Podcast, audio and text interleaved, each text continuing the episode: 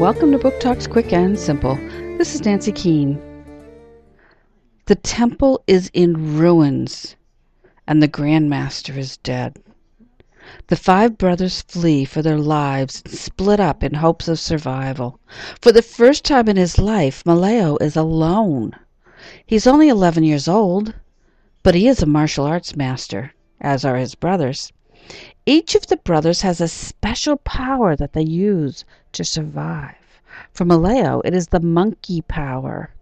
Now he must use his power to not only survive, but to set things right again, and to avenge the Grand Master's death at the hands of Ying. Monkey Five Ancestors by Jeff Stone. Random 2005.